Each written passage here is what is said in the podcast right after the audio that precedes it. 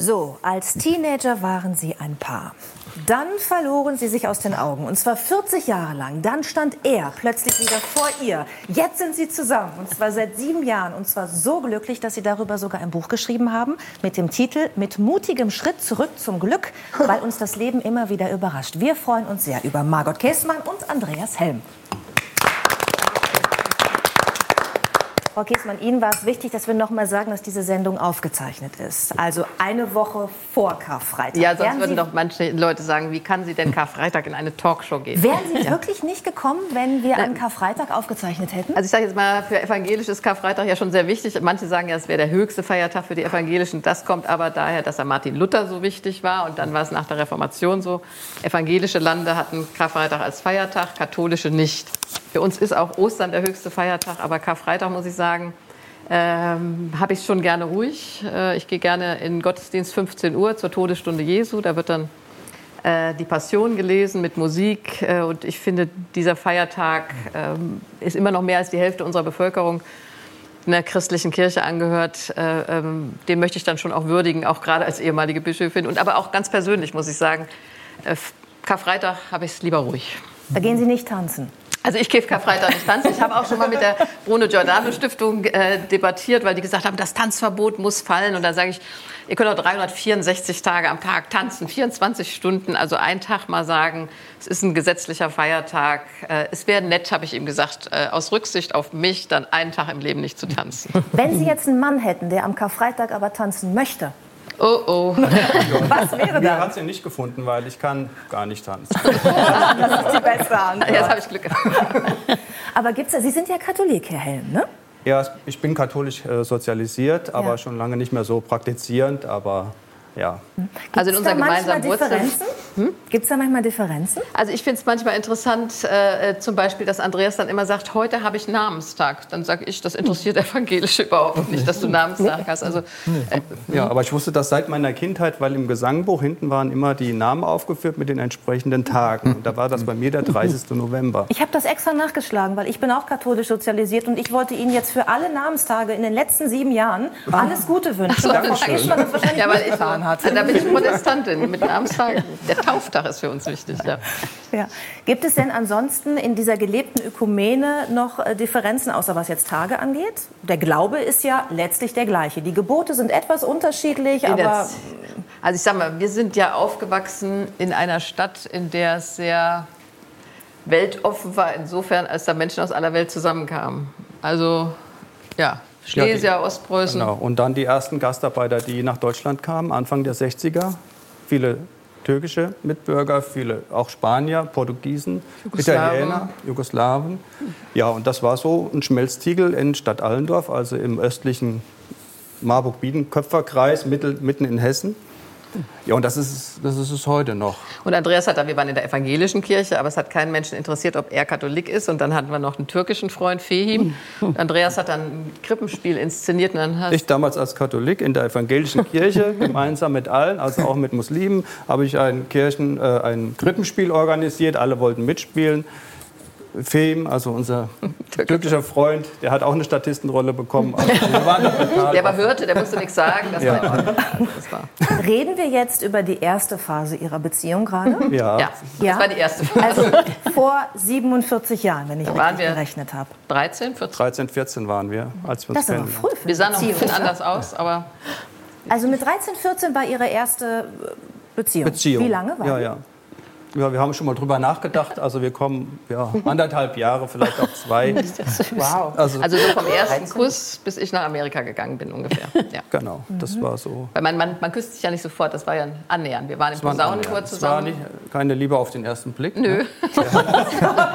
von, von, beiden nicht, von beiden Ich glaube nicht. Also, das hat sich so, also, ah, da waren ganz andere Mädchen. Ich sag mal, ich war so ein Pummelchen. Also das hat er zuerst gar nicht beachtet. Das war... Ach, ja. ja, ja, da waren noch ganz andere. Aber aber dann haben wir zusammen Tenor gespielt im Posaunenchor und dann. Ja. Hat's gefunkt. Jetzt haben Sie gerade gesagt, dass Sie ähm, dann nach Amerika gegangen sind und da war dann die Beziehung zu Ende. Das hatte ich jetzt bei Ihrem Lebensgefährten ganz anders verstanden. Ja, das stimmt. Und zwar hatte ich gehört, dass da ein gewisses Motorrad oder ein Moped, ich weiß gar nicht, was es ist, eine Rolle Kreidler. Das Ende unserer. Beziehung wäre ihre Reise oder ihr ja, nach Amerika, also in die USA gewesen. Aber das hat sich anders abgespielt. Das ist für mich nicht so charmant, sage ich jetzt mal. Aber du kannst es gerne erzählen. Ich habe großes Interesse an dieser Geschichte. Ja, wir hatten äh, in der Kirche gab es einen Keller, der war nicht ausgebaut und den haben wir gemeinsam als Kindergottesdiensthelfer und andere Jugendliche haben wir den ausgebaut, haben daraus eine Diskothek gemacht. Dann konnte man am Wochenende eben dort tanzen. Außer Karfreitag. Gehen, außer Karfreitag. Karfreitag niemals. Genau. Und Musik hören gehen und der, äh, dieser Keller hatte keine Fenster und ab und zu äh, ja, Musste musste gelüftet der gelüftet werden und alle gingen raus und ich ging auch raus und viele waren draußen. Margot war noch nicht draußen.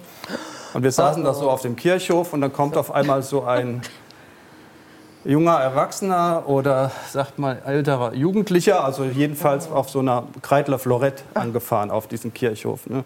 Der sah aus, meine Oma hätte gesagt, wie so ein Hippie oder so ein Also ein cooler Typ, Herr Helm. Ja. ja, der hätte, ja, ja, so ein cooler Typ, genau. Also mit, so einer, also mit so einer Lederjacke, so einer abgeschabten, also cooler Typ, lange Haare und so hatte ich auch, aber okay.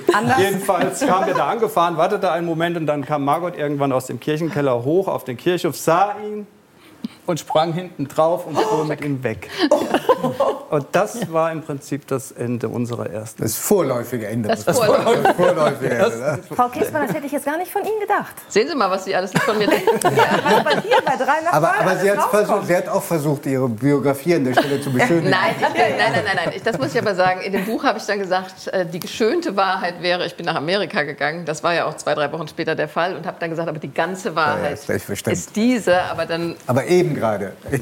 ja, aber Aber wenn damals eine Fee gekommen wäre, hätte gesagt, keep cool, ja, muss Zeit haben und so weiter. In 40 Jahren hast du es ja wieder. Die Welt ganz Nicht so anders kleinlich aus. sein. ja, dann Ja. hätte er es besser ausgehalten. Also es tut mir auch immer noch leid. Muss ich sagen. Es tut mir immer noch leid. Ja. Als Sie sich dann wiedergesehen haben nach 40 Jahren, ne, war das dann sofort wieder da? Dieses Gefühl von damals? Bei Ihnen, Herr Helm? Weil Sie wurden ja verlassen, ne? Eigentlich. Bitte? Sie wurden ja verlassen. Da war ja, Ja, ich wurde verlassen. Ja, ja, es war ein Trauma. äh, ja, wenn man äh, als Jugendlicher ja und dann in der Pubertät und dann sowas. Die erste ja, das große Liebe, ja. Nee, als ich dann sie wieder sah das erste Mal, das war 2014. Im Frühjahr 2014 hatte sie einen Vortrag in Gießen im Audi Max. Wenn ihr es kennen. Ja, ja genau. Äh, und da bin ich mal hingegangen, weil ich dachte, nach 40 Jahren könnte ich mir ja mal wieder so leibhaftig anschauen. So. Weil, äh, ja, wie sie aussah, das wusste ich ja, ständig in den Medien und so. Ja, und da habe ich am Anschluss an diesen Vortrag habe ich gedacht, das war spontan, habe ich überlegt, gehst einfach mal nach vorne und sagst eben Hallo. Ja? Und sagst Ganz unverfänglich. Und sagst Hallo. auch gleich deinen Namen dazu, ja, dass er auch weiß. weil ja, wir hatten uns das letzte Mal mit 15, 16 gesehen. Ja. Ja. Also musste ich mich schon vorstellen. Weil, Er hatte sich auch ein bisschen verändert. Damals hatte er lange blonde Haare. Ja. Also, ja, ich habe mich etwas. Ich Aber haben Sie ihn gleich erkannt? Oder war das, andere, war das der Vorname wichtig in dem Zusammenhang? Naja, der Vorname war schon. Nee, ich habe ihn nicht gleich erkannt. Also 40 Jahre machen mit jedem Menschen ein bisschen was jedenfalls. Ja, also so. Äh, aber es war so, dass er da. Es war so ein Gewirrwarr nach so einem Vortrag. Einer wollte eine Unterschrift, der andere wollte Hallo sagen. Und dann steht er da und sagt: Hallo, ich bin Andreas. Und da hat es natürlich für mich so ein bisschen. Taka, taka, taka, taka, taka, taka. Aber dann habe ich mich richtig gefreut, dass der da wieder steht. Ja, nach 40 Jahren. Ja, das war schon schön. Jetzt passieren in einem Leben ja viele Dinge in 40 Jahren. Ne? Und ich habe manchmal das Gefühl, man steht immer wieder an so, wie bei so Schienen, an so Abgabelungen und man entscheidet sich. Und dann kann ja auch die Gabelung, die man nimmt, einen immer weiter wegführen von dem anderen, der andere Gabelungen genommen hat. War das bei Ihnen so? Haben Sie sich aus einer größtmöglichen Entfernung dann wieder angenähert? Oder haben Sie zufällig immer Gabelungen genommen, die Ihren Weg haben parallel laufen lassen? Ich glaube, das kann man so nicht lancieren. Aber das ist auch ein schönes Bild. Ich sehe das auch immer wie so ein Baum, ja, Ja. der diese Verästelungen hat. Und man weiß nicht, geht man links, geht man rechts, welches Ästchen ist es jetzt gerade. Und äh, Nein, das kann man natürlich nicht planen. Ja, aber vieles ist ähnlich. Das, Ja, verlaufen, vieles das haben wir dann festgestellt eben. Dass wir haben beide vier Kinder, in- die alle innerhalb von zehn Jahren geboren sind. Zwei haben denselben Namen. Wir haben beide Zwillinge. Wir waren beide 26 Jahre verheiratet und waren zu dem Zeitpunkt schon einige Jahre geschieden. Wir waren beide in der Friedensbewegung aktiv, hätten uns an etlichen Demos, haben wir festgestellt, sehen können. Ja, Bonner Hofgarten 1981 Waren leider beispielsweise. 300.000 oder andere da, haben uns wieder nicht getroffen. Hasselbach im Hunsrück Genau. 1986 war das, glaube ich, an der Großdemo gegen die Atomwaffen oder Wiederbewaffnung sagt, auch, da Atomwaffen. war sie auch. Ich war 81 war ich und ich war im, im Hunsrück war ich auch. Da waren sie auch, also hätten wir uns auch treffen können.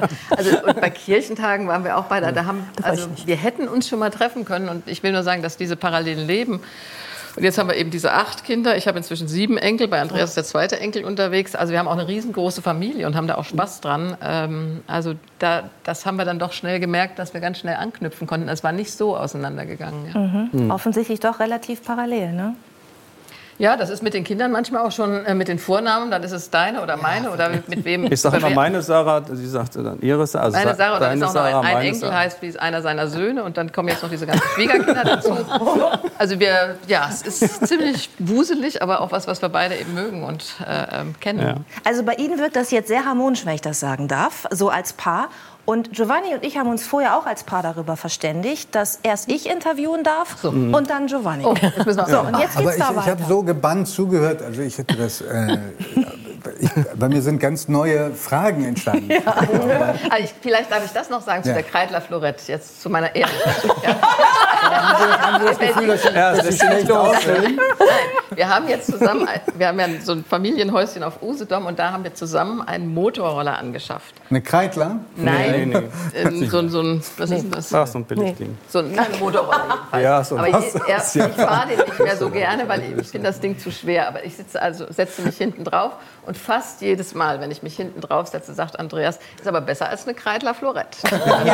Also er anderen Worten, er ist immer noch- nachtragend. Er ist Ja, nein, er sagt mit dem Lächeln charmant, aber ich sag mal, diese Bußgänge mache ich immer noch. Das ist Es vernarbt, aber nicht vergessen. Nee, genau. genau. Nun ist ja so, dass die, dass die, ähm, die verschiedenen gemeinsamen Lebenserfahrungen gemacht, äh, auch wenn sie parallel bei Ihnen liefen, wie die vielen Kindern, eine gewisse Übereinstimmung weltanschaulicher Art, einen verbinden kann. Aber je älter man wird, desto mehr Eigenarten entwickelt man und desto weniger kann man sich vorstellen, sich an die Eigenarten des anderen zu gewöhnen. Wie haben Sie denn diesen Prozess in Übereinstimmung gebracht? Das ist immer noch ein Prozess. äh, ja, ich meine, man muss sehen, wir haben ja drei verschiedene Standorte. Also ich lebe in Gießen, Margot in Hannover, dann haben wir Usedom? ja Usedom, genau. Und äh, ja, wir sind oft zusammen, egal wo. Die meiste aber, Zeit. Meiste Zeit, ja. Aber ja, Naja, und ich sag mal, bei den Eigenarten ist es natürlich so, dass du, ich wollte, habe auch gedacht, ich bin schon zu eigen jetzt, ich kann mich nicht mehr binden, aber du musst natürlich Kompromisse machen. Ja? Also es gibt ja dann auch so Kleinigkeiten im Leben, im Alltag. Er lässt immer die Wäscheklammern auf der Wäscheleine hängen. Ich kann das nicht haben, weil ich finde, ja, die müsste runter, damit du neu aufhängst. Ja? Genauso hat Andreas sich am Anfang, bis du das gesagt hast, hat es aber ein bisschen gedauert. Ja, ich ich bin ja aus einer großen Familie immer mit dem Messer rein in die Marmelade. Irgendwann hat er mir dann gesagt, dass er das unmöglich findet. Also ich habe jetzt auch einen Löffel.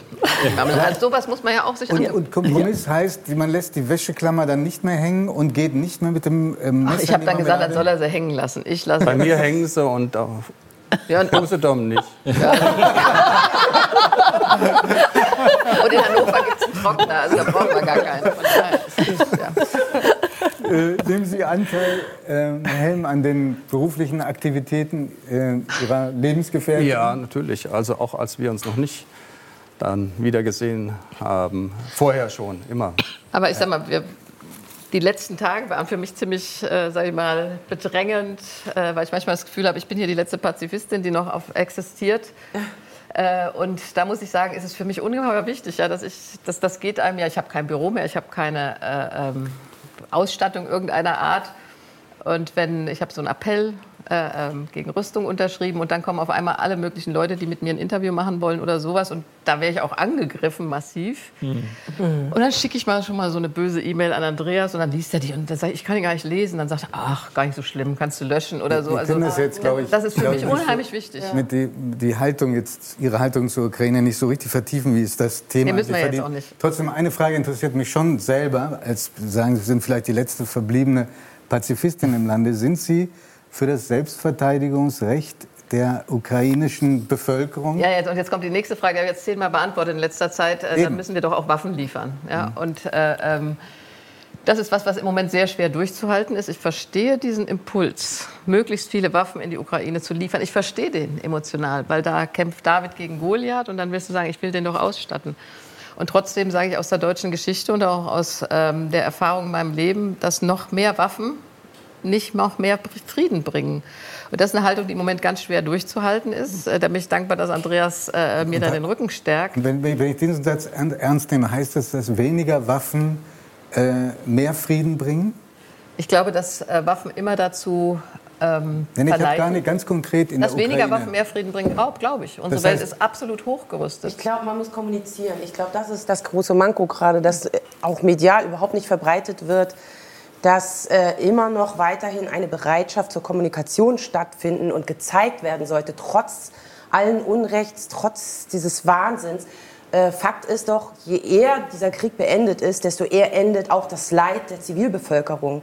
Das heißt, die Menschen müssen miteinander reden, so wie dieses Buch über eine Beziehung entstanden ist. Das werden Sie doch hundertprozentig bestätigen können. Geht es in Beziehung nur halbwegs gut, wenn man miteinander kommuniziert. Wenn man sagt, ich finde das bescheuert, wenn du die, das Messer in die Marmelade tust und wenn du die Klammern da dran lässt. Und deswegen finde ich, äh, unabhängig von was man davon halten mag, dass da mehr Waffen geliefert werden sollten oder nicht, oder man Russland auch zeigen muss, ihr könnt hier nicht das durchziehen, was ihr durchzieht, finde ich, es muss immer weiter die Bereitschaft zur Kommunikation gezeigt werden. Mhm. Das macht also das wahnsinnig, dass das medial überhaupt keinen Raum kriegt. Mhm. Dass Bilder gezeigt werden, permanent. Ich bin gestern, Entschuldigung, dass ich hier sitze, ich merke gerade, da komme ich, koche ich voll hoch. Ich bin gestern U-Bahn gefahren mit meiner achtjährigen Tochter und es wurden Bilder von Leichsäcken auf den Straßen in, im Entertainment in der Entertainment Unit gezeigt. Und ich finde, das ist unverantwortlich. Ich finde, das ist nicht der richtige Umgang. Und wenn das in, in, in sämtlichen Tageszeitungen und so weiter gezeigt wird, dann ist das für mich nicht in Ordnung. Wenn nicht das Maß der Aufforderung, der öffentlichen Aufforderung zu Kommunikation nicht mindestens also, genauso groß. Und ich würde auch sagen, ich, ich hänge aber trotzdem noch, wenn, ja. Sie erlauben, noch an, an diesem letzten Satz, der äh, jetzt noch nicht so richtig gewirkt hat, ja, wo Sie gesagt haben, ja, Sie glauben, weniger Waffen bringen mehr Frieden.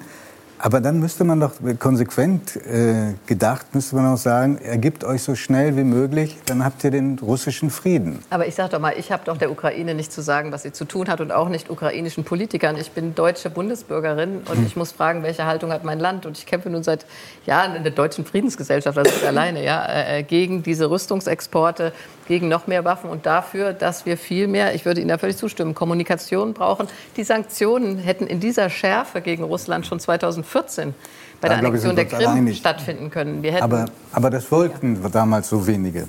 Ja, aber weil es nicht so nah war, der Krieg, und uns mhm. nicht so interessiert hat, wie uns jetzt auch der Krieg in Syrien im Moment auch überhaupt nicht interessiert. Ich finde entsetzlich, was passiert. Ich habe immer gehofft, dass Russland äh, europäischer wird. Ich würde auch heute sagen, da haben wir eben drüber gesprochen, Eckart, mhm. äh, im Kirchentag haben wir auch immer gesagt, wir müssen eine Form, damals noch Versöhnung mit den Völkern der Sowjetunion, wir müssen in Kontakt bleiben, wir müssen in Gespräch bleiben. Ich sehe ich bin ja nicht blind. Ja. Ich sehe, dass, dass Putin da belogen, betrogen hat. Und ich, hab, ich habe gehofft, dass es so einen Angriffskrieg nicht mehr gibt. Und da können Sie mir auch sagen, ich bin widerlegt, klar. Aber ich finde es nicht in Ordnung, jetzt im Moment im Nachhinein diese Bemühungen, diese diplomatischen Bemühungen um einen Kontakt zu Russland so äh, vernichtend, äh, fast verachtend kleinzureden. Und ich finde im Moment auch falsch, dass alle äh, Städtepartnerschaften mit Russland, nicht alle, aber viele aufgekündigt werden, weil ich, wir müssen irgendwie im Dialog bleiben, wir müssen der Ukraine helfen. Ich bin natürlich dafür mit den Geflüchteten hier, mit der Diakonie Katastrophenhilfe und anderem mehr, aber ich bleibe dabei, dass ich nicht glaube, dass noch mehr Waffen Frieden schaffen. Auch nicht, auch nicht unter dem Eindruck der Bilder von Butcher, die Ich finde die natürlich entsetzlich. Ich meine, wer ist nicht schockiert, dass in Kriegen solche Massaker passieren? Ja, es findet ja auch dann statt die Eskalation von Waffenlieferungen. Am Anfang sollten es überhaupt keine letalen Waffen sein. Dann sollten es Abwehrwaffen sein. Jetzt wird schon, also das sind Abwehrwaffen, jetzt wird darüber diskutiert, ob es auch Panzer sein können. Panzer ist aber ein klass- klassisches Angriffs, äh, An- eine Angriffswaffe, ist keine Defensivwaffe. Also Andreas war zwei Jahre bei der Bundeswehr, das merkt man. Ihr weißt, aber habe nachträglich verweigert, verweigert, das ist ein anderes Thema. Äh, ja, und von daher denke ich, diese Eskalation, und keiner weiß, in, ab welcher Eskalationsstufe äh, wird es prekär für uns alle. und Das ab wann sind niemand. wir Kriegspartei und die NATO auch? Ja. Also äh, leider ist es ein Thema, das wir aufgrund der Begrenzung dieser Sendezeit nicht ausführen können. Es gibt eine Million Sachen, die man dazu sagen könnte. Ich frage mich die ganze Zeit, ob Poppers Leitspruch, den äh, Dirk Steffens gebraucht hat, nämlich, dass es zum Optimismus keine Alternative gibt, Na, ich würde auch, aber für sagen, den hoff- Ukra auch für den Krieg gegen die Ukraine äh, Gültigkeit hat. Ähm, ich weiß nicht. Fällt Ihnen dazu was ein? Ich lebe seit ein paar Tagen mit einer ukrainischen Flüchtlingsfamilie zusammen bei mir zu Hause, die wir aufgenommen haben. Und ähm, ich würde mich nicht trauen, Urteile zu fällen, Waffen liefern oder nicht, weil ich finde, dass diese Entscheidung liegt beim ukrainischen Volk und nicht bei uns. Ich danke